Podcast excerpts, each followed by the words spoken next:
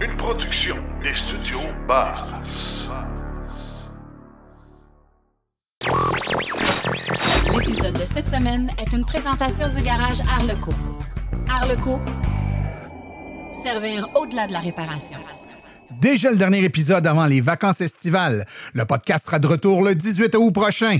Une version militaire du Hummer GMC est présentée. Il semblerait que l'hydrogène prendra une place moins importante que prévu avec les véhicules lourds en Europe. Stellantis prévoit 700 km de recherche sur ces petits et moyens véhicules. En grande entrevue, on se pose la question avec quatre invités. Est-ce encore pertinent en 2023 de subventionner et d'avoir des hybrides branchables? Mais ça m'a aussi beaucoup fortement donné envie de passer au tout électrique. Donc c'est comme un pas. Je pense que c'est également quelque chose de déclencheur qui peut euh, permettre d'aller vers la réflexion qui conduirait une voiture électrique dans une famille, par exemple. Tout ça et bien plus encore dans l'épisode 154 de Silence on roule.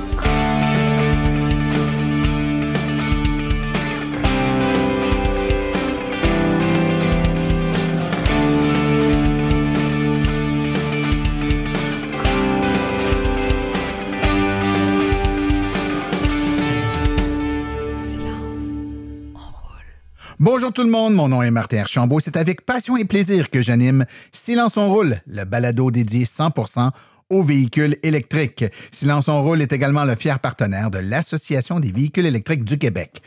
Nous y voilà déjà rendus à ce dernier épisode avant les vacances estivales. Euh, on est rendu euh, sain et sauf, mais vraiment dû pour euh, quelques semaines de repos. Ça va faire du bien. Donc, euh, on va sauter deux épisodes et vous revenir là au mois d'août avec plein de nouvelles idées, euh, probablement des nouveaux collaborateurs. On travaille des petites choses, des nouvelles chroniques, plein de choses intéressantes. Ne manquez pas ça. Mais d'ici là, je veux quand même prendre le temps de vous remercier, vous, les euh, auditeurs de Silence on Roule, qui êtes abonnés pour la grande majorité, téléchargés religieusement euh, à chaque parution les épisodes. Vous êtes des milliers à le faire à chaque fois et je vous en remercie. On a souvent aussi des messages des gens qui vont sur, par exemple, Apple Podcast et qui vont nous mettre 5 étoiles et puis qui vont mettre des petits commentaires. Je prends le temps d'en vous en lire deux. J'en ai eu euh, deux nouveaux cette semaine qui ont été mis là. Il y en a un de DJ Pew. euh, qui, qui nous écoute en France. Petit bonjour de la France, découverte à ce podcast grâce à Cédric Ingrand euh, du podcast Doigts dans la prise. Cédric qui était également chroniqueur sur notre podcast. En fait, on se fait un échange de, de, chroniques. Donc, bien content d'avoir des auditeurs qui nous écoutent. Euh, de la France et d'autres pays européens, évidemment. On a également un message de BOUFF008, Bouffe08. J'aime la balado, même si je n'ai pas encore de véhicule électrique. Ça donne une bonne image de la réalité de l'électrification des transports. Ben, merci à vous tous qui nous écoutez. Si vous n'êtes pas encore abonné au podcast, vous allez tout simplement à abonnement.silenceonroule.com. C'est gratuit, ça coûte rien. Ça va vous donner la procédure pour euh, dire à votre téléphone ou votre tablette d'aller télécharger automatiquement les épisodes au fur et à mesure où ces derniers seront rendus disponibles. Comme ça, vous manquez rien. C'est simple, clair, net et précis. On a, comme dernier épisode avant les vacances, plein de belles choses. On a euh, une chronique euh, Tesla avec notre ami Laurent. On a également euh, Claude Gauthier qui va nous parler de la pollution atmosphérique, de son impact. Ça va être très intéressant. En grande entrevue aujourd'hui la pertinence des véhicules hybrides branchables dans un contexte où les véhicules 100% électriques sont de plus en plus euh, accessibles en termes de diversité. Là, je parle pas en termes, on le sait que c'est long euh, quand on les commande, mais même les hybrides branchables, c'est long. Donc, euh, je parle en termes de modèles, d'autonomie maintenant. Donc, est-ce que c'est encore pertinent d'avoir et de subventionner des véhicules hybrides branchables? On a quatre invités qui ont leur opinion sur le sujet. Manquez pas ça, c'est fort intéressant. Mais avant euh, d'aller écouter ça, je vous euh, propose d'aller écouter les actualités dans le monde de l'électromobilité. Vous voulez des produits qui permettront d'augmenter la valeur de revente de votre véhicule? Chez Précision PPF Vitres teintées, nous sommes à votre service depuis 2015. Nos maîtres installateurs sont tous certifiés et ont plus de 17 ans d'expérience dans le domaine. Nous offrons un service de qualité inégalé quant à la protection par pierre, les soins nanocéramiques ainsi que les vitres teintées. Notre pellicule par pierre ultra résistante est invisible et conservera l'intégrité de votre véhicule tout en prévenant la rouille et en protégeant la peinture contre les débris de la route. Notre traitement nanocéramique possède un puissant effet hydrofuge et il préserve l'éclat et la brillance de votre peinture pour en faciliter l'entretien.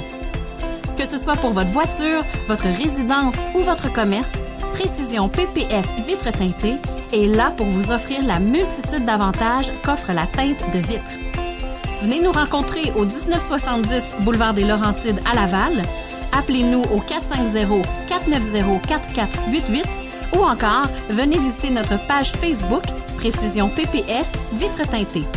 Nous comblerons vos exigences tout en vous offrant la qualité que vous recherchez. Les actualités sont une présentation de Bourgeois Chevrolet, le spécialiste du véhicule électrique au Canada. Contactez-nous au bourgeoischevrolet.com ou au 450 834 2585.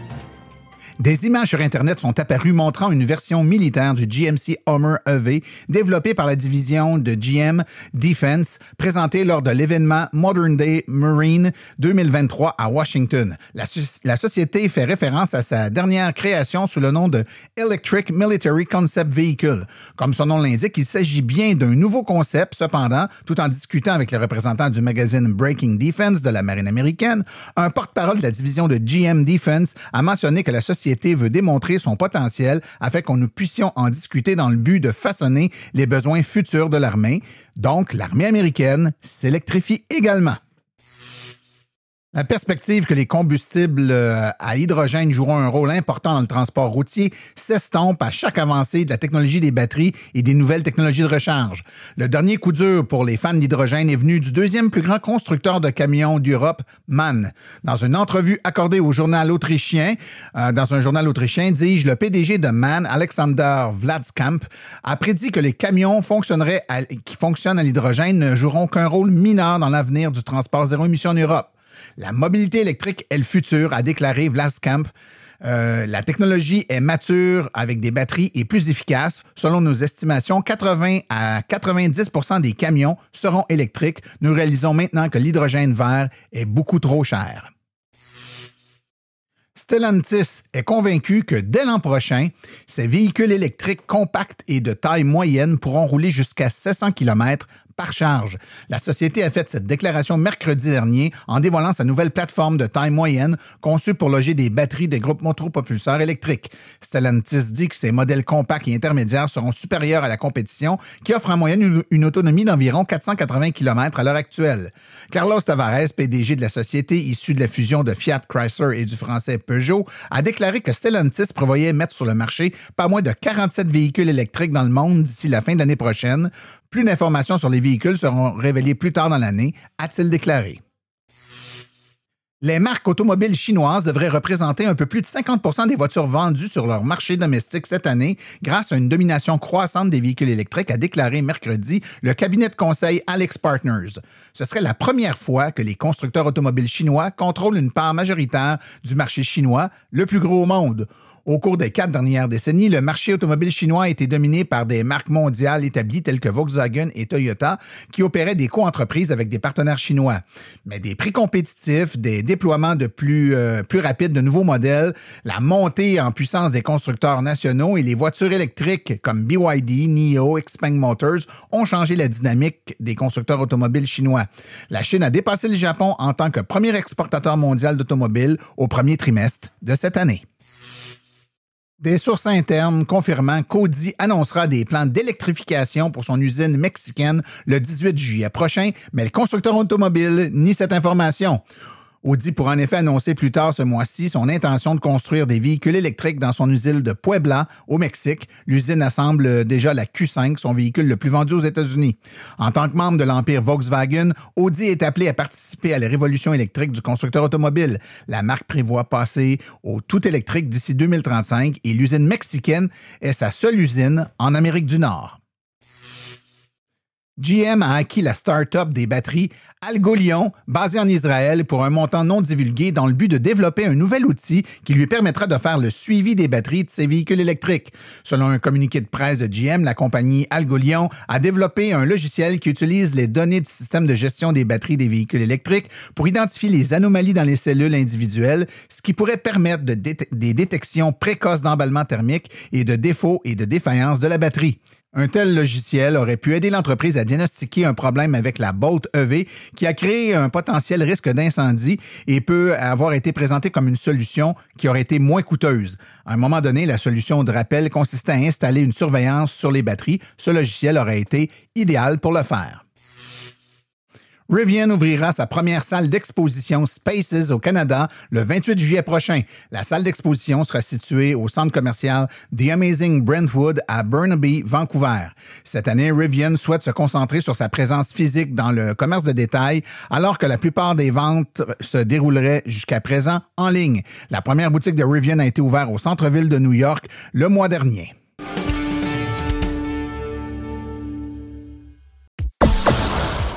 Chronique Tesla est une présentation de Fizz électrique, votre seul arrêt pour tous vos projets stratégie d'infrastructure électrique.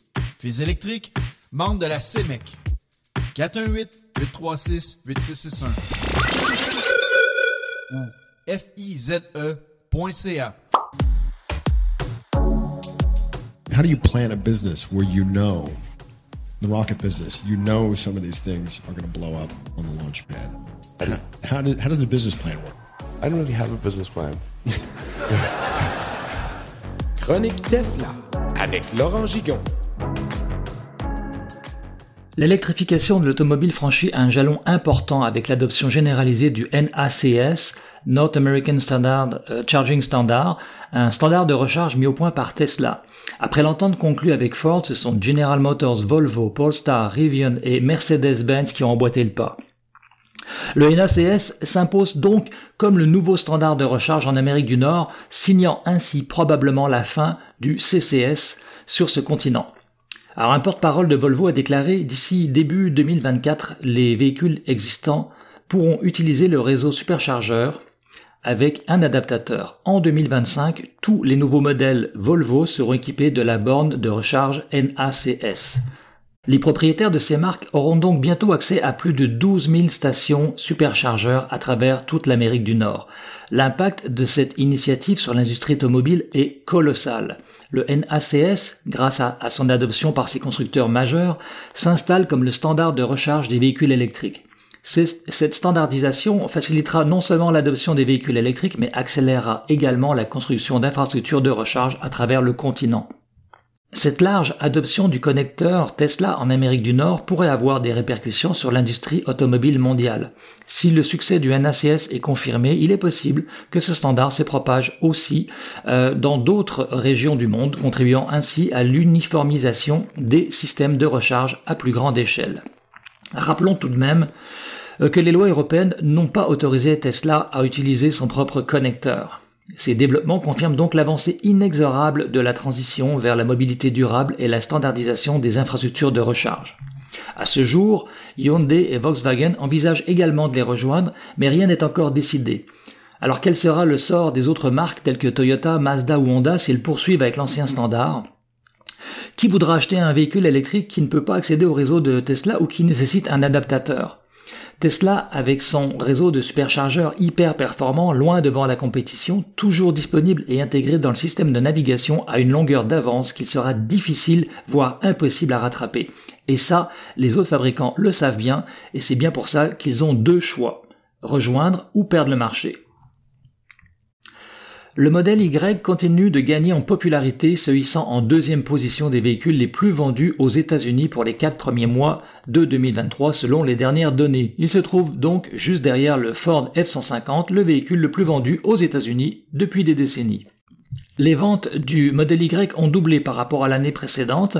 Ce modèle représente maintenant plus de la moitié de toutes les immatriculations de Tesla sur la même période. Euh, c'est une prouesse remarquable pour la voiture électrique qui démontre que l'attrait pour les véhicules électriques continue de croître malgré des conditions de marché difficiles. La production du Cybertruck a commencé. Alors, qu'est-ce qui distingue le Cybertruck des autres camionnettes électriques et quel impact aura-t-il sur le marché? Alors que le marché des camionnettes électriques commence à s'étoffer avec des concurrents comme Rivian, Ford et General Motors dévoilant leurs propres modèles, Tesla espère se démarquer de la foule avec le Cybertruck. Sa conception radicalement différente est certainement un élément distinctif. Il s'agit d'un véhicule qui ressemble plus à un concept de science-fiction qu'à une camionnette traditionnelle. En outre, il offre des caractéristiques de performance impressionnantes avec une capacité de remorquage prévue de 14 000 livres et une accélération de 0 à 100 en 3 secondes. Euh, le Cybertruck sera également disponible avec une option de motorisation 3 moteurs, ce qui est unique parmi les camionnettes électriques.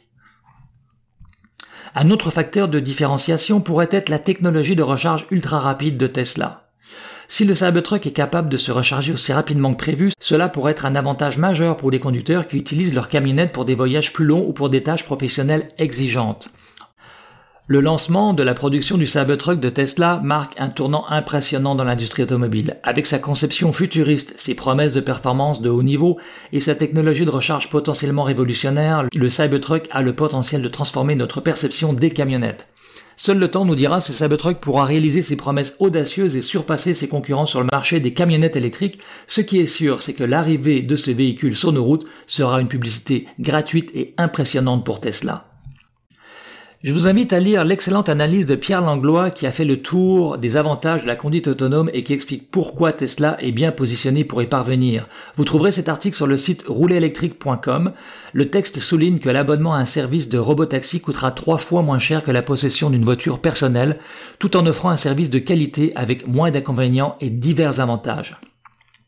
Ces taxis autonomes parcourront 4 à 5 fois plus de kilomètres qu'une voiture personnelle, réduisant ainsi de 3 à 4 fois le nombre de véhicules dans les rues. De plus, ils permettront de diminuer environ 15 fois l'empreinte écologique due à la fabrication des véhicules électriques et à la consommation de matières premières. En prenant en compte le recyclage notamment des batteries, l'empreinte écologique et la consommation de matières premières pourraient être réduites de plus de 100 fois.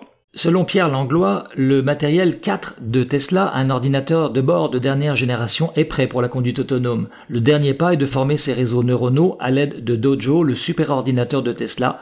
Déjà opérationnel depuis plusieurs mois, Dojo devrait atteindre une capacité de, de calcul phénoménale au début de 2024 et devenir le superordinateur le plus puissant au monde d'ici la fin de 2024. Dojo sera alimenté par, les caméras de millions de véhicules Tesla en circulation, ce qui est essentiel pour l'apprentissage euh, en profondeur de l'intelligence artificielle. Le texte de Pierre Langlois conclut que les conditions sont, sont, désormais réunies pour que la conduite autonome devienne une réalité dans un ou deux ans, ce qui pourrait révolutionner notre approche de la mobilité. Donc à lire ce texte de Pierre Langlois sur le site roulerélectrique.com. Voilà, c'est tout pour aujourd'hui. Merci de m'avoir suivi. À très bientôt pour une prochaine chronique.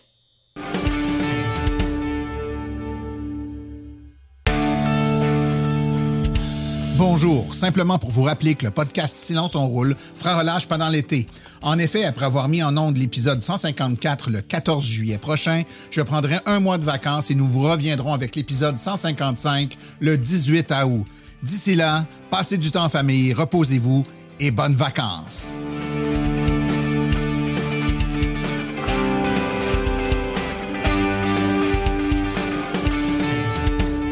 Silence, on roule.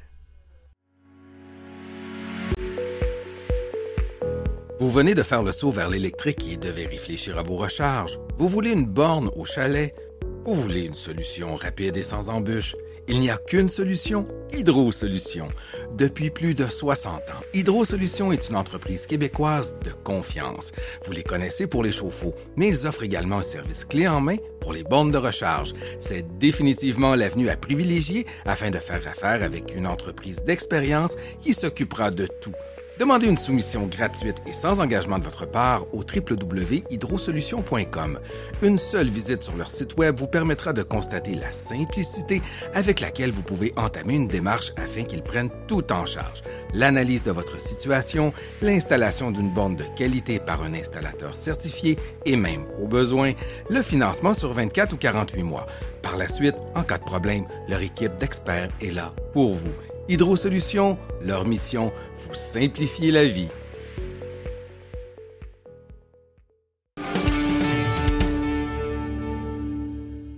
Dans les dernières années, l'autonomie des véhicules tout électriques a considérablement augmenté d'année en année. Et puis, euh, on en vient à un point où plusieurs personnes se posent la question dans un contexte où maintenant on peut avoir des voitures électriques avec une autonomie moyenne de tout près de 400 km. Est-il toujours pertinent de maintenir sur le marché des véhicules hybrides branchables, donc où on va traîner à la fois une technologie électrique, une technologie de véhicule euh, à, combustion, donc avec un moteur qui va fonctionner à essence. Euh, J'ai avec moi plusieurs invités pour en parler. Euh, je vais vous les nommer euh, en, en lot parce qu'ils sont plusieurs aujourd'hui. Donc, Kevin Turcotte, bonjour Kevin. Bonjour Martin. Euh, Jean-Marc JM, bonjour Jean-Marc. Oui, bonjour Martin. Bonjour. On a Pascal Le Giroux-Denis. Bonjour Pascal. Bonjour, Martin. Et puis, euh, un, connu, Daniel Breton. Bonjour, Daniel. Bonjour, Martin. Euh, on se lance tout de suite dans le feu de l'action. Donc, euh, tous les cas sont différents. Toutes les raisons pour lesquelles on fait le choix d'un véhicule qui convient à notre contexte sont différentes d'une famille ou d'une personne à l'autre. Mais j'ai envie de vous entendre sur ce sujet-là. Donc, je vais y aller euh, tout d'abord avec Pascal. C'est à toi que je pose la question en premier. Pascal, toi, je sais que parce qu'à l'AVEC, tu fais beaucoup d'interventions dans des panels où tu représentes les utilisateurs d'hybrides branchables. Parle-nous de, des raisons, toi, qui te motivent à, encore aujourd'hui à avoir une hybride branchable. Ben, de notre côté, en fait, euh, j'ai une, grosse famille. Donc, euh, nous sommes euh, six au total avec quatre enfants, quatre jeunes enfants, quatre garçons, en fait, qui jouent tous au hockey. Donc, dans les faits, on a besoin d'une grande voiture et puis on trouvait important de réduire notre consommation d'énergie fossile. Donc, on avait initialement, on n'avait pas beaucoup d'options en tout, électrique. Donc, on avait décidé d'opter pour euh, l'hybride branchable. Et puis, euh, donc, euh, depuis plusieurs années maintenant, on se déplace en Pacifica, Chrysler Pacifica, qui est une, une minivan, une mini-fourgonnette. donc, on a tout l'espace dont on a besoin. mais plus globalement, je crois, Effectivement, je, je, je suis euh, reconnue comme étant celle qui défend un peu les, les hybrides branchables depuis quelques années. Euh, globalement, je crois que on a vraiment besoin de plusieurs changements sociétaires face aux enjeux globaux euh, auxquels on fait face, notamment les changements climatiques, bien évidemment. Et je crois que ça peut être pertinent d'avoir euh, pour euh, la même quantité d'énergie, euh, par exemple pour fabriquer une batterie, on pourrait avoir jusqu'à une dizaine de personnes qui peuvent conduire en partiellement en voiture partiellement électrique, alors que pour avoir une voiture en tout électrique, ben on a encore besoin des batteries qui sont quand même significativement plus grosses. Donc dans, ma logique, finalement, à choisir entre une personne en, tout électrique ou dix personnes en partiellement électrique, je crois que pour accélérer euh, le changement euh, dans la société, c'est une, c'est, une des options qui est utilisable. C'est un point de vue qui est fort intéressant. Je demandais à, à Kevin de nous donner son point de vue à lui. Oui, ben moi, de mon côté, on a les deux. Euh, donc, j'ai un véhicule 100% électrique euh, puis on, roule 100% électrique depuis 2017. Euh, euh, par contre, on est maintenant notre deuxième véhicule hybride branchable aussi, comme qu'on utilise comme véhicule familial pour des besoins de principalement de remorquage, le camping l'été. Euh, justement, on magasinait dans la dernière année. Puis, euh, au niveau des véhicules électriques qui peuvent remorquer, l'offre n'est pas encore euh, totalement là. au niveau de l'autonomie en cas de remorquage, les, infrastructures qui sont adaptées pour se recharger lors des déplacements, c'est un peu de ce, côté-là qu'on a que l'hybride branchable était une bonne option. Euh, question de réduire euh, la consommation d'essence euh, beaucoup dans le quotidien pour aller travailler, les allers-retours au travail, aller faire les commissions. L'hybride branchable répond pratiquement aux, besoins totalement. Ça permet de rouler complètement électrique. puis ça laisse la flexibilité ou la possibilité du moteur à essence qui vient assister pour euh, lors du remorquage des vacances d'été, euh, les plus longs trajets euh, qu'on a à faire. fait que c'est de ce côté-là que, je trouve ça intéressant, puis que je trouve que oui, le véhicule électrique peut répondre peut-être aux besoins de 80-90% du monde aujourd'hui, grâce à l'autonomie qui a beaucoup augmenté dans les dernières années. Euh, mais il y a quand même des certains cas spécifiques qui restent euh, un peu comme euh, Pascal mentionnait, des besoins familiaux, besoin de plus d'espace, de, chargement, besoin de remorquage. J'ai également des voisins qui ont des chalets éloignés. qui n'ont pas d'électricité là-bas, qui ont plusieurs heures de route à faire pour s'y rendre. fait que c'est pas évident de dire avec un véhicule électrique, je vais traîner une quasiment une génératrice pour recharger mon véhicule euh, là-bas. là. donc, euh, c'est sûr qu'on parle de cas très. Un euh, cas d'exception, mais qui existe tout de même. Ouais, c'est ça. Jean-Marc, je serais curieux de t'entendre toi aussi de ton côté. Oui, ben en fait, moi, j'ai eu, j'ai eu par le passé, j'en ai eu jusqu'à 2017 une hybride branchable qui était une Prius Prime euh, toute première génération.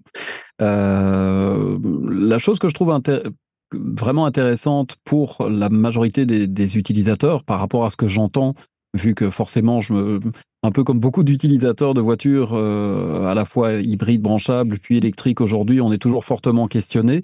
Il y a beaucoup de craintes en fait autour de l'électrique aujourd'hui et c'est vrai que l'hybride branchable a l'avantage de lever beaucoup de craintes, que ce soit les craintes par rapport à des questions de grande autonomie. Là, on enlève vraiment toute la crainte par rapport à, à- à- à l'autonomie, puisqu'on peut faire les trajets quotidiens en mode tout électrique et sortir de son range habituel en ayant une voiture qui, en plus, va être efficace, puisque, bon, moi, je prenais ma Prius Prime, euh, malgré des trajets relativement longs, je, je terminais mon année avec un 3,5 litres au 100 sur toute l'année.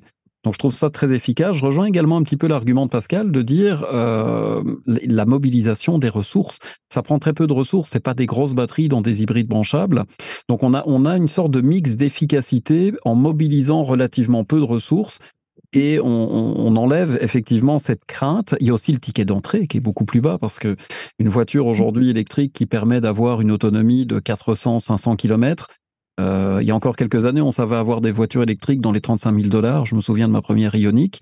Aujourd'hui, ça n'existe plus. Le ticket d'entrée, il est entre 45 000 et 50 000 dollars, euh, à part peut-être la Bolt euh, pour quelqu'un qui arrive, qui est très chanceux, qui arrive à en avoir une. Le ticket d'entrée est beaucoup plus bas. Je regardais une Prius Prime, on est, on est beaucoup plus faible. Et puis, il y a aussi un avantage tout bête, c'est que la voiture électrique, enfin, l'hybride branchable, pour moi, a été source de plaisir. J'avais une voiture efficace, j'étais content en été de consommer presque rien. Euh, mais ça m'a aussi beaucoup fortement donné envie de passer au tout électrique. Donc c'est comme un pas. Je pense que c'est également quelque chose de déclencheur qui peut euh, permettre d'aller vers la réflexion qui conduirait une voiture électrique dans une famille, par exemple. Très intéressant. Daniel, je te passe le, euh, le micro, puis j'aimerais ça que tu nous en parles un peu avec un, recul historique. Tu as eu des véhicules euh, branchables bien avant la vaste majorité des Québécois, voire même des Canadiens. Tu étais un acteur important du milieu. Tu vois évoluer le marché. Tu, sais de où ça vient et vers où ça s'en va. J'aimerais avoir ton opinion sur le sujet, Daniel. Ben, écoute, euh, pour moi, les véhicules hybrides bran- branchables ont encore euh, une place sur le marché pour la raison fort simple qu'il y a beaucoup de gens qui sont encore craintifs par rapport à l'autonomie des véhicules électriques, à la recherche de bornes de rechange qu'ils ont à faire pendant qu'ils sont sur la route. Euh, cela dit, pour la vaste majorité des gens, euh, l'hybride rechargeable, c'est une étape vers le 100% électrique. La plupart des gens que je connais qui ont eu des véhicules hybrides rechargeables sont éventuellement passés à un véhicule hybride, rech- euh, véhicule 100% électrique. Euh, quand on parle de véhicules plus abordables, lorsque le véhicule est hybride rechargeable plutôt que 100% électrique, ça, je suis pas d'accord. Parce que je veux dire, un véhicule hybride rechargeable avec une autonomie euh, de moindrement intéressante, il n'y a rien en bas de 55 60 000 dollars aujourd'hui. Euh, il y a le Toyota Prius Prime, la nouvelle version qui arrive, arrive à presque 50 000 dollars. Euh, on n'a pas d'hybride rechargeable là, à 35 000 dollars qui a une autonomie intéressante. Euh, tu parles de, de- le- du Chrysler Pacifica. C'est un véhicule qui coûte bien au-delà de 50 000 beaucoup plus proche de 60 70 000 euh, Après ça, ben, tu as Volvo. Ben là, on parle de véhicules à 70 80 90 000 Donc, le, le côté du, du fait que ça va être plus abordable d'avoir un hybride rechargeable avec une autonomie intéressante parce qu'on a une grosse famille, euh, ça, je ne sais pas de quel véhicule hybride rechargeable il parle, là, mais j'en vois aucun sur le marché qui se vend en bas de 45 000 euh, Ensuite, par rapport aux ressources, quand on dit, ben, vous savez, il y a un enjeu de ressources pour fabriquer des batteries plus grosses, ça, c'est un faux enjeu. Parce que, euh, oui, ça prend plus de ressources minérales, mais ça prend moins de ressources pétrolières. Fait qu'au final, quand on passe d'un, quand on passe d'un hybride rechargeable à un 100% électrique, on prend beaucoup moins de ressources parce qu'au total, euh, on, va, on va utiliser avec un hybride rechargeable qui nous fait, mettons, 3 litres et demi, 4 litres au 100, on va prendre 150 fois, on va gaspiller 150 fois plus de ressources parce que c'est des ressources pétrolières qu'on gaspille. Fait que l'enjeu, ça, c'est un enjeu que j'entends beaucoup de Toyota dire euh, on pourrait avoir plusieurs batteries pour plusieurs voitures hybrides ou hybrides rechargeables plutôt qu'une- voiture électrique. Mais c'est comme si on disait tout à coup que les ressources pétrolières, ça compte pas. Le pétrole euh, c'est pas un enjeu, puis que du pétrole, il y en avait à l'infini. Donc, ça, c'est faux. Un. Deux, euh, ça fait pas que les véhicules hybrides rechargeables sont plus disponibles. Par exemple, tu prends un Toyota euh, RAV4 Prime, euh, dont la batterie a 17,8 kWh, si je me souviens bien, au lieu d'un BZ4X qui a une batterie de 77 kWh. Mais ça fait pas que les Toyota RAV4 Prime sont beaucoup plus disponibles. Il y a deux ans d'attente et plus. Fait que ça, c'est un faux argument de qui est avancé par des constructeurs comme Toyota qui disent Ah oui, on est capable d'en faire beaucoup plus, mais ils n'en font pas beaucoup plus. Puis ça, ça fait des années que je le dis. Toyota nous prend pour des valises quand il nous dit que parce qu'on va être capable d'avoir plus de ressources, on va être capable de faire plus de véhicules hybrides ou hybrides rechargeables, parce que ce qu'on voit sur le terrain dans la réalité, c'est faux. Fait que, est-ce qu'un véhicule hybride rechargeable a encore sa place? La réponse est oui. Euh, principalement parce qu'il y a certains cas de figure, effectivement, où les gens peuvent euh, avoir besoin d'un véhicule qui, pour le moment, n'est pas disponible en version 100% électrique. Tout à fait vrai. Euh, mais la principale raison, c'est surtout pour faire en sorte de faire en sorte que les gens apprivoisent la technologie puis qu'ils en passent à un véhicule 100% électrique éventuellement. Parce qu'il faut se le dire, l'autonomie des véhicules rechargeables depuis 10 ans, elle s'est pas améliorée, pendant que celle des véhicules 100% électriques a triplé, voire quadruplé effectivement, c'est souvent un point qui revient où euh, l'écart se creuse euh, entre, euh, entre les deux technologies. Moi, en fait, la question. Même, Martin, en terminant, une chose que je voudrais dire, quand on regarde les ventes d'hybrides rechargeables partout dans le monde, on est passé de la majorité des ventes à un chiffre qui diminue d'année en année en année, voire de mois en mois. Là. Les véhicules hybrides rechargeables, c'est en train de diminuer les ventes comme peau de chagrin parce que, un, il n'y a pas beaucoup d'offres, et deux, il n'y a pas beaucoup de disponibilité de véhicules. Et trois, les gens préfèrent passer par-dessus l'hybride rechargeable à ce stade-ci en 2023 dans la majorité des cas. Moi, ce, qui, ce que je trouve intéressant, c'est qu'on on a des invités qui ont des situations dans lesquelles ils nous expliquent pourquoi eux, c'est le modèle de, véhicule qui répond à leurs besoins. Je vais revenir euh, avec Pascal qui nous a expliqué ça me prend un véhicule qui est assez gros pour toute ma famille, puis tout ça, puis des contente. Mais si demain matin, je dis n'importe quoi, Chrysler ou n'importe qui d'autre, là, sort un 100% électrique, 500 km d'autonomie, euh, 7 places, euh, je veux dire, essentiellement, la taille et le type de véhicule que tu as euh, actuellement en hybride branchable, mais en tout électrique. Est-ce que tu as de l'ouverture à t'en aller vers ce véhicule-là, puisque c'est les raisons que tu as évoquées pour euh, justifier que tu as un hybride branchable plutôt qu'une tout électrique?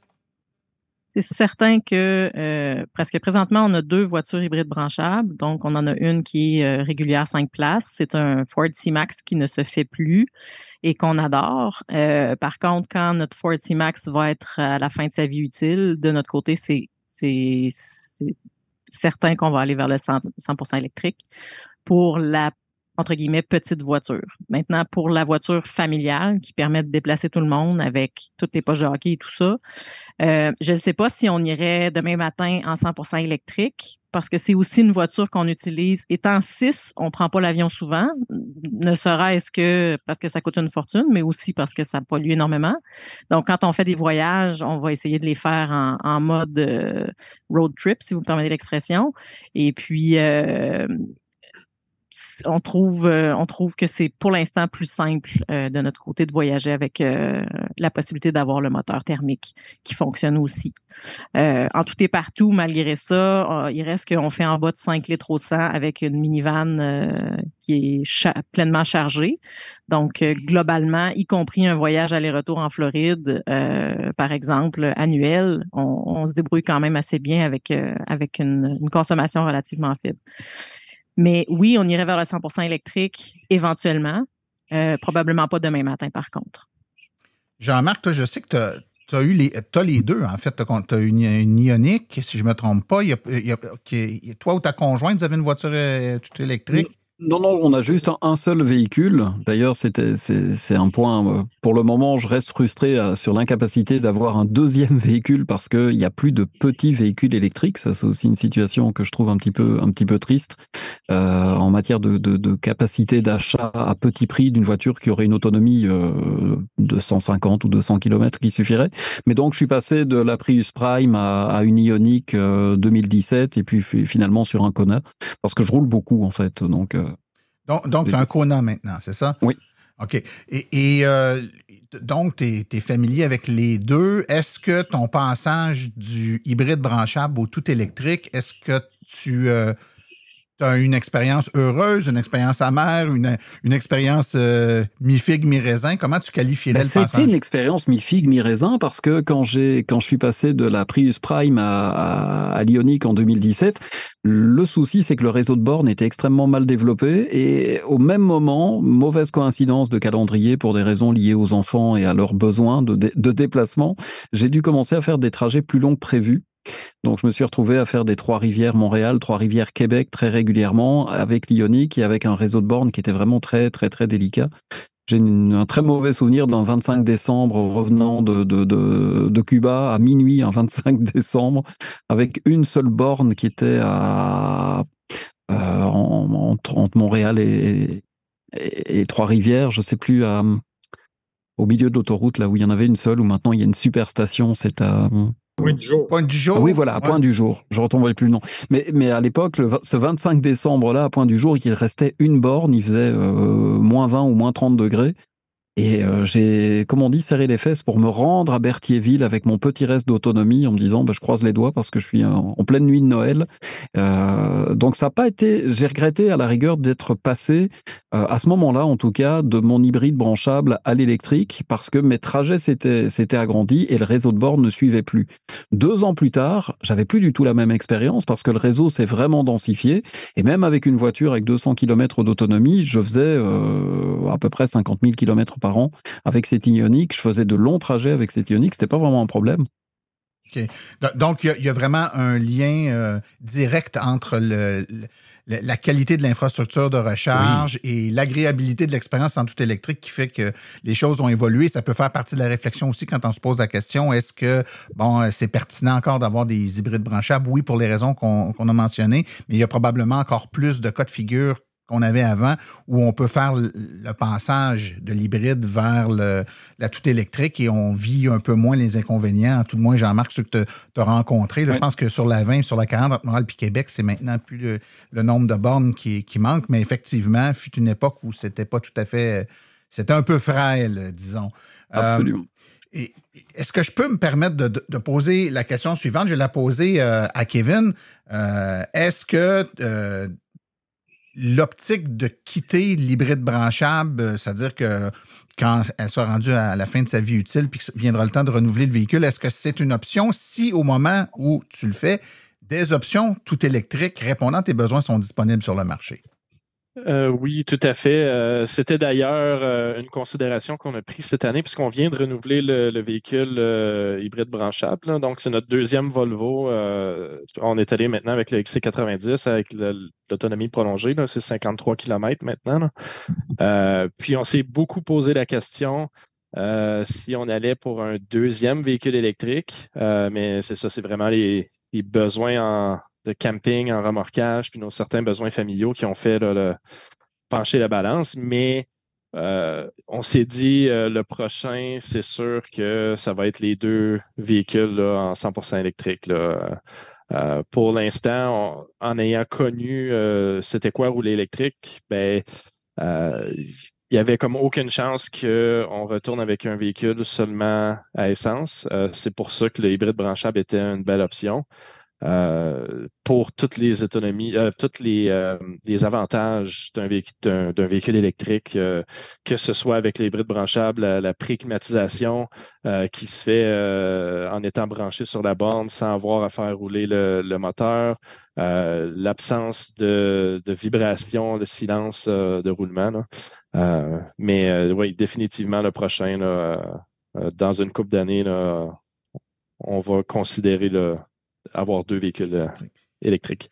Daniel, euh, on, on arrive dangereusement à la fin, mais j'aimerais ça t'entendre sur le sujet suivant. Le premier, avec la vision que tu as du marché euh, québécois, canadi- ben, canadien, en fait, là, avec ta position, mais particulièrement celui du Québec. Euh, quel avenir vois-tu à moyen, à court, moyen et long terme pour la voiture hybride branchable dans un monde où, euh, évidemment, on pousse beaucoup, beaucoup le tout électrique? Ça, c'est la première partie de ma question. Et la deuxième, euh, est-ce que la structure de subvention actuelle euh, qui est mise en place pour un consommateur québécois, avec les subventions euh, autant provinciales qu'au fédéral. Quand on regarde ce qui est subventionné pour l'hybride branchable versus l'électrique, est-ce que tu crois que c'est adapté et est-ce que c'est voué à changer au fil du temps ou euh, donc délaisser graduellement l'hybride branchable pour augmenter les subventions vers le tout électrique? Est-ce que tu crois que c'est ça qui est dans la, mire des gouvernements? Non. En fait, moi, ce que je vois, c'est que sub- ben, d'abord, les subventions à l'achat de voitures hybrides rechargeables ou électriques vont disparaître d'ici avant 2030. Ça, c'est la première chose. Puis la deuxième chose, c'est que l'hybride rechargeable va être voué à disparaître. Puis, euh, d'après moi, à l'horizon 2035, il n'y aura plus d'hybrides rechargeables sur le marché parce que l'autonomie, la densité énergétique des batteries ne cesse d'augmenter, les infrastructures ne cessent de se déployer. Donc, euh, je considère que c'est un passage, euh, comment dirais-je, c'est un, un passage de transition, pareil comme l'hybride l'est depuis 25 ans. C'est-à-dire qu'on est passé de l'hybride pour lequel il y avait des subventions il y a de ça 17-18 ans, euh, parce que c'était une, une solution technologique qui avait sa place, l'hybride rechargeable encore sa place, mais à terme, avec euh, une autonomie, une densité énergétique qui va doubler et plus d'ici 2030, 2035, l'hybride rechargeable va devenir euh, une technologie qui va être rendue plus tellement nécessaire. Euh, donc, euh, pour moi, tout ça, ça ne veut pas dire que c'est pas utile, mais ça veut dire que ça va disparaître et ça va devenir de plus en plus obsolète. Cela dit, euh, si quelqu'un a, mettons, un Toyota RAV4 Prime ou un, un Chrysler Pacifica PHEV, euh, dans 10 ans, ça va être encore un véhicule qui va avoir son utilité et sa valeur. Pour tous les gens qui disent, ben moi, ça ne me tente pas de passer tout de suite au 100% électrique, euh, qui ne veulent pas encore chercher de borne de recharge, ben, le- l'expérience client s'améliore, va continuer à s'améliorer. Euh, bon, pour ceux qui ne savent pas, il y a eu une annonce de GM Tesla il y a un très, très peu de temps. Euh, il y a eu une annonce Ford Tesla euh, il y a une couple de semaines. Les réseaux de recharge, à mon avis, vont s'améliorer à vitesse grand V dans les prochaines, dans les pro- prochains mois, les prochaines années. Euh, fait que l'avenir des hybrides rechargeables, à mon avis, ça va être un avenir où les ventes vont ne cesser de diminuer. Les constructeurs automobiles vont s'en aller de plus en plus vers le 100% électrique.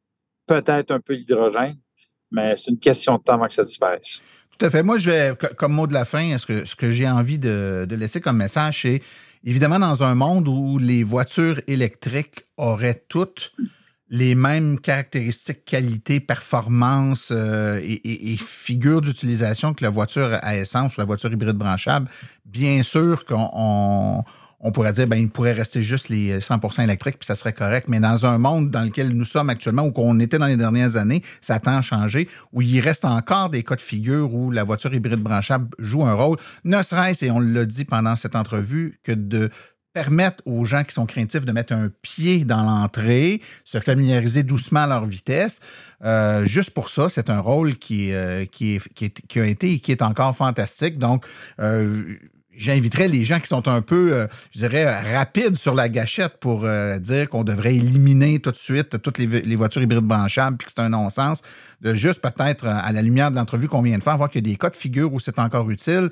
Et euh, on est tous, je pense, d'accord sur le fait que la technologie répond à des besoins qu'on a. Et à partir du moment où une nouvelle technologie plus propre, plus efficace existe et qu'elle répond entièrement à ces, besoins-là qu'on avait, ben on n'est pas plus fou que les autres. on va tous passer, mais je pense que ça a été très... Et moi, je connais personnellement, Daniel, toi aussi t'en connais, puis nos invités, c'est sûrement le cas aussi, des gens qui, n'eût été d'une Chevrolet Volt, n'eût été d'une Prius, euh, peu importe la, version, ces gens-là n'auraient jamais fait le saut directement à l'électrique. Ça leur a permis de réaliser que ils se sont achetés une hybride branchable, puis ils ont finalement mis de l'essence trois fois dans l'année dedans. Fait qu'ils ont dit, ben, regarde, je pense que la prochaine, elle va être tout électrique. Donc, c'est, ça joue un rôle, ou en tout cas, ça joue un rôle qui est très important. Ben, euh, Merci. Martin, en, en terminant, il ne faut pas oublier une chose, c'est que dans les conditions hivernales, puis dans les conditions d'utilisation de véhicules de flotte, il y a beaucoup de gens qui se procurent des véhicules hybrides rechargeables qui ne les branchent pas souvent. Parle pas d'individus tu sais, conscientisés, là, mais il y a beaucoup de gens qui ne les branchent pas souvent, voire pas du tout. Comme j'ai déjà euh, écrit dans un article du Journal de Montréal, il y a quatre ans de ça, c'est-à-dire une flotte euh, du MAPAC où les gens ne branchaient jamais leur véhicule, il n'y avait même pas installé de borne. Et ça, pour moi, c'est un problème. c'est de vraiment pas comprendre ce qu'on fait ou se vouloir se donner bonne conscience, mais euh, euh, avec juste une moitié de l'équation. Je pense que tu avais, quelque chose à ajouter, Pascal? C'est simplement parce que j'aime beaucoup, beaucoup l'analogie avec euh, l'alimentation, en fait. Euh, c'est comme quand on parle à un carnivore euh, pur et dur qui euh, que ce serait vraiment bien et important qu'il devienne végétarien, c'est certain que ça se passera pas du jour au lendemain. Donc, euh, dans certains cas, euh, je trouve que le, l'hybride branchable peut servir de, de d'étape mitoyenne, de flexitarien entre les, les celles que j'appelle affectueusement les pétrolosaures vers, vers le 100% électrique. Tout à fait. Puis tu parles à un amateur de barbecue, fait que après l'entrevue, je vais aller me faire un bon sandwich aux tomates, mais je vais mettre juste une tranche de bacon dedans. En ton honneur, Pascal. Les petits pas. les petits pas. Alors, euh, ben, messieurs, dames, merci beaucoup pour votre présence au podcast aujourd'hui. C'était un plaisir. Grand Merci, plaisir. Nathan.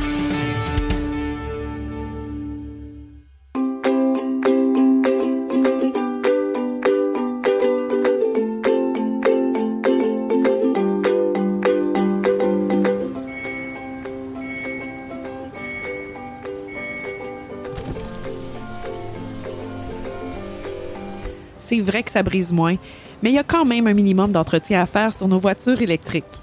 Quand est venu le temps de faire l'entretien de mon véhicule, j'ai choisi de faire confiance à l'équipe d'Arleco plutôt que le concessionnaire. Ça fait maintenant trois générations que cette entreprise familiale chouchoute nos voitures et ils ont été parmi les premiers à s'engager activement dans l'électrification des transports tout en adoptant des procédures et des produits sains pour l'environnement. Avec ses techniciens spécialement formés à l'entretien et réparation des voitures hybrides et électriques, Arleco nous offre aujourd'hui la même qualité de service sur nos VE qu'elle a toujours livré depuis bientôt 40 ans. De plus, chez Arleco, j'obtiens 10% de rabais sur la main-d'œuvre et les traitements anti-rouille avec ma carte membre hors de l'AVEC. Arleco Génération 3, 8470 Boulevard Parkway à Anjou. 514-352-1446 ou arleco.ca. Arleco, servir au-delà de la réparation.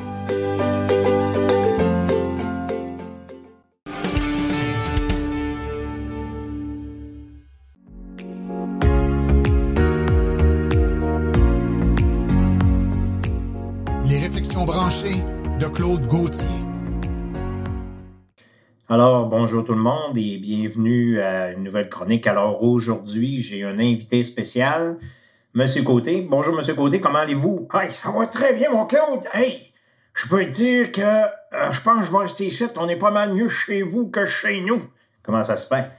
Ben, euh, moi, je voulais pas me faire poser d'air climatisé. Je trouvais que ça vaut pas la peine, mais là, hey, ça a plus de bon sens.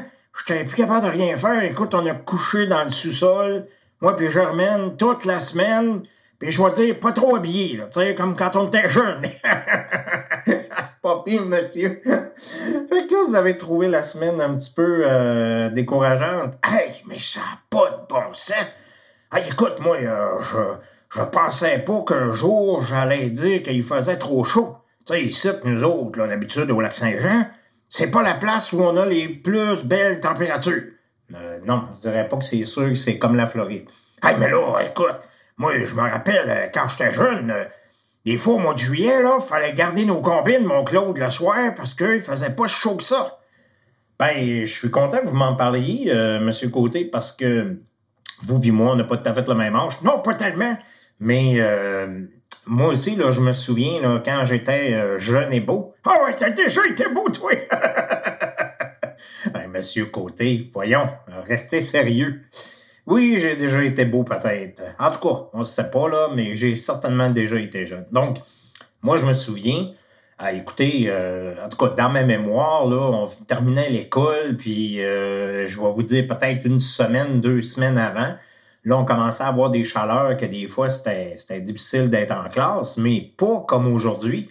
Hey, euh, moi, je me souviens, écoute, on, on allait à l'école, puis euh, des fois, comme je te dis, là, on avait encore nos combines. Ben, j'ai pas de misère à vous croire parce que moi, je me souviens, là, c'est ça, on, on commençait à, commençait à faire beau quand on finissait l'école. Puis euh, c'était pas dur, là. Ça, c'est vraiment pas dur à savoir.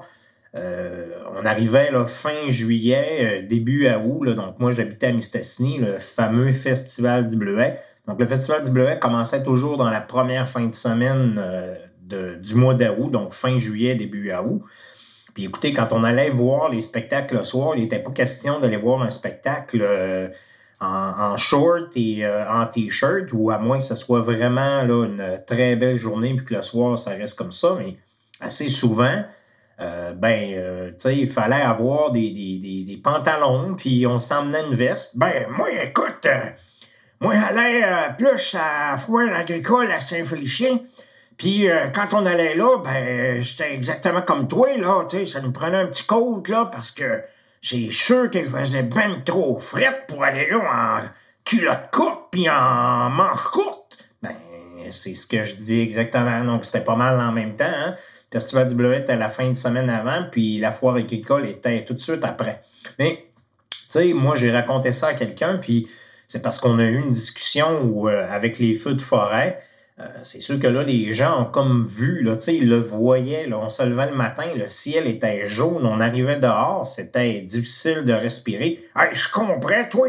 Moi, j'étais pas capable de travailler dehors non plus. Euh, au bout d'une heure, je rentrais puis je toussais. Là, je me disais, ben voyons, c'est que j'ai là. Ben, j'imagine, là, c'était pas mal la même affaire pour moi aussi.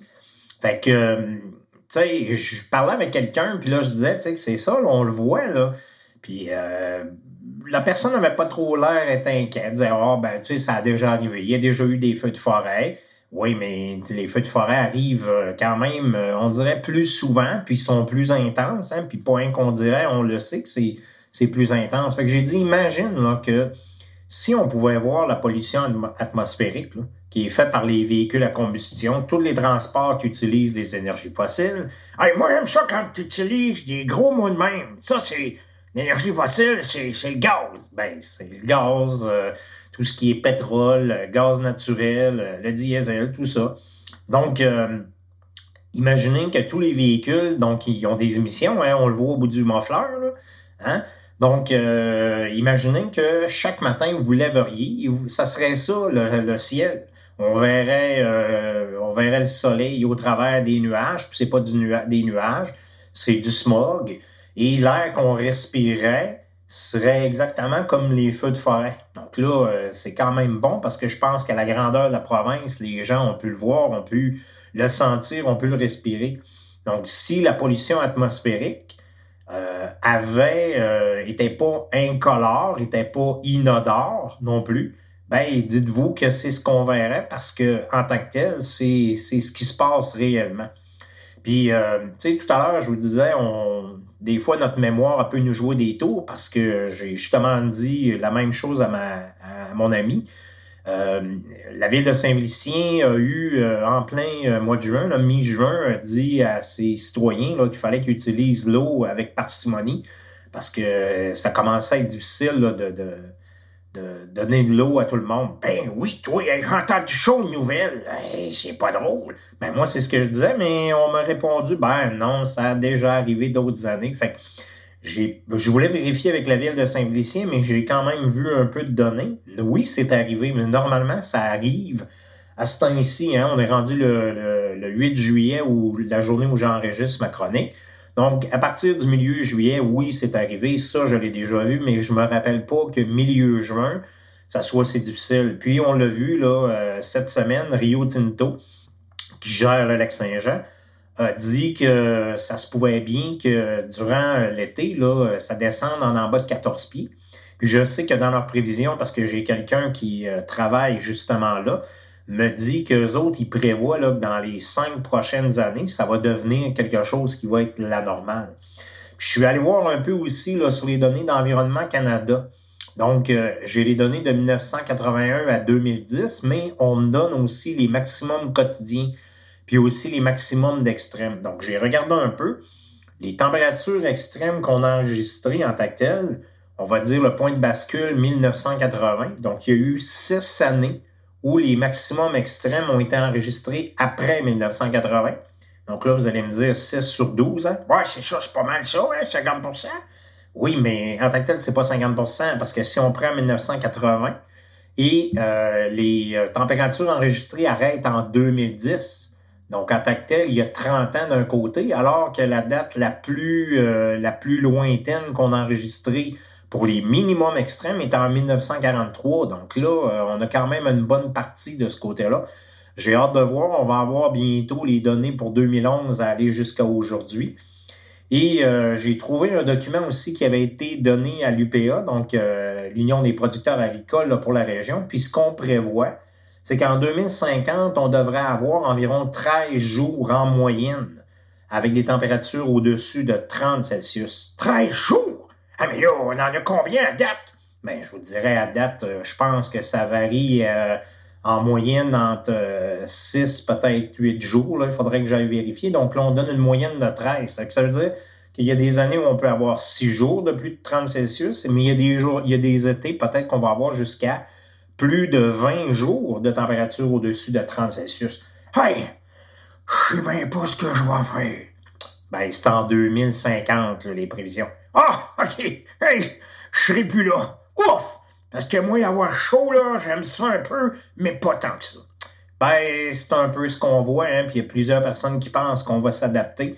L'adaptation va se faire, mais peut-être qu'il y en a des fois qui vont trouver l'adaptation plus difficile que d'autres. Donc, rappelez-vous, avec les feux de forêt, ce que vous avez vu en tactile, c'est que si on voyait la pollution, on pouvait la sentir, on pouvait la respirer, donc la pollution de l'air, ben c'est ce qu'on verrait exactement comme on a vu pendant les feux de forêt. Donc, à la prochaine.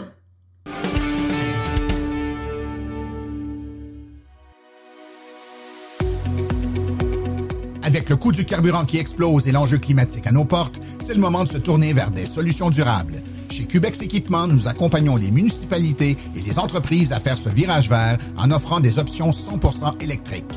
Depuis 2021, le Max-EV a fait son entrée remarquée sur le marché des véhicules utilitaires électriques compacts à basse vitesse. Il se distingue largement de la compétition. Les avantages d'un camion électrique sont grands. Des coûts d'opération beaucoup plus bas, aucun besoin d'éteindre le véhicule à l'arrêt, des coûts d'entretien fortement réduits et zéro émission de CO2. Le Max-EV est doté d'une transmission efficace, d'une suspension indépendante aux quatre roues, des freins à disque hydrauliques ainsi que le chauffage et la climatisation. C'est actuellement le seul véhicule de sa catégorie à être doté de batteries lithium-ion ultra performantes à pouvoir tirer une remorque jusqu'à 1500 livres. Boîte ouverte, benne basculante, boîte cargo ou porte-échelle, Cubex Équipement saura vous fournir le modèle de Max EV qui sera faciliter votre travail au quotidien. Le Max EV est éligible à une subvention de 12 500 Pour en savoir plus, contactez-nous au 1-877-GO-CUBEX ou visitez le www.cubexltee.com.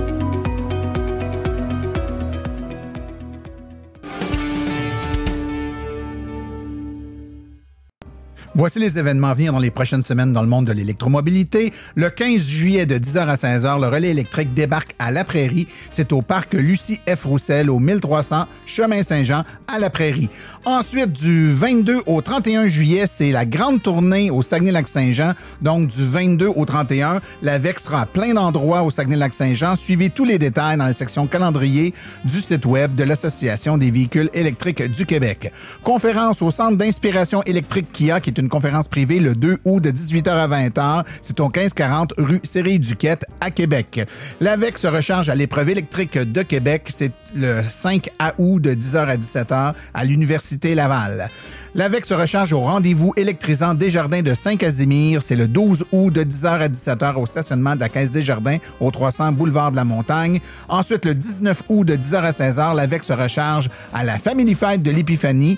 C'est au stationnement du loisir et sport Lanaudière au 331 rang de Le relais électrique débarque à la place Longueuil le 26 août de 10h à 16h. C'est à la place Longueuil au coin de Joliette et Saint-Charles au 825 rue Saint-Laurent-Ouest.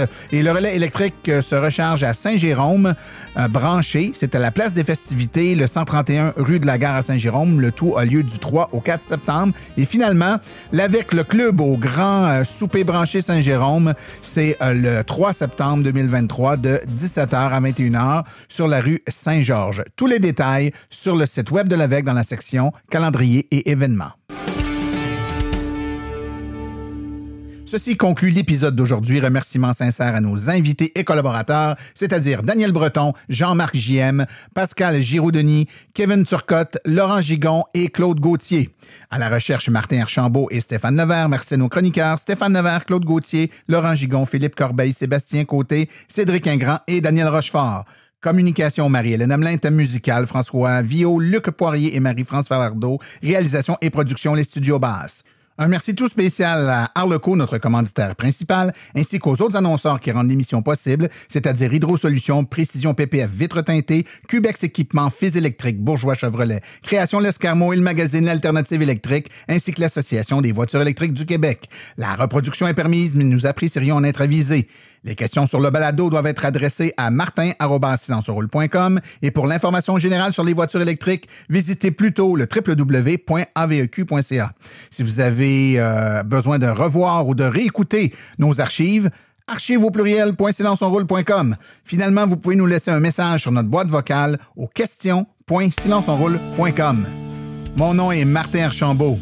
Et d'ici le prochain balado, J'espère que vous appris la piqûre et que vous profiterez de vos vacances et que vous pourrez ainsi dire silence, on roule.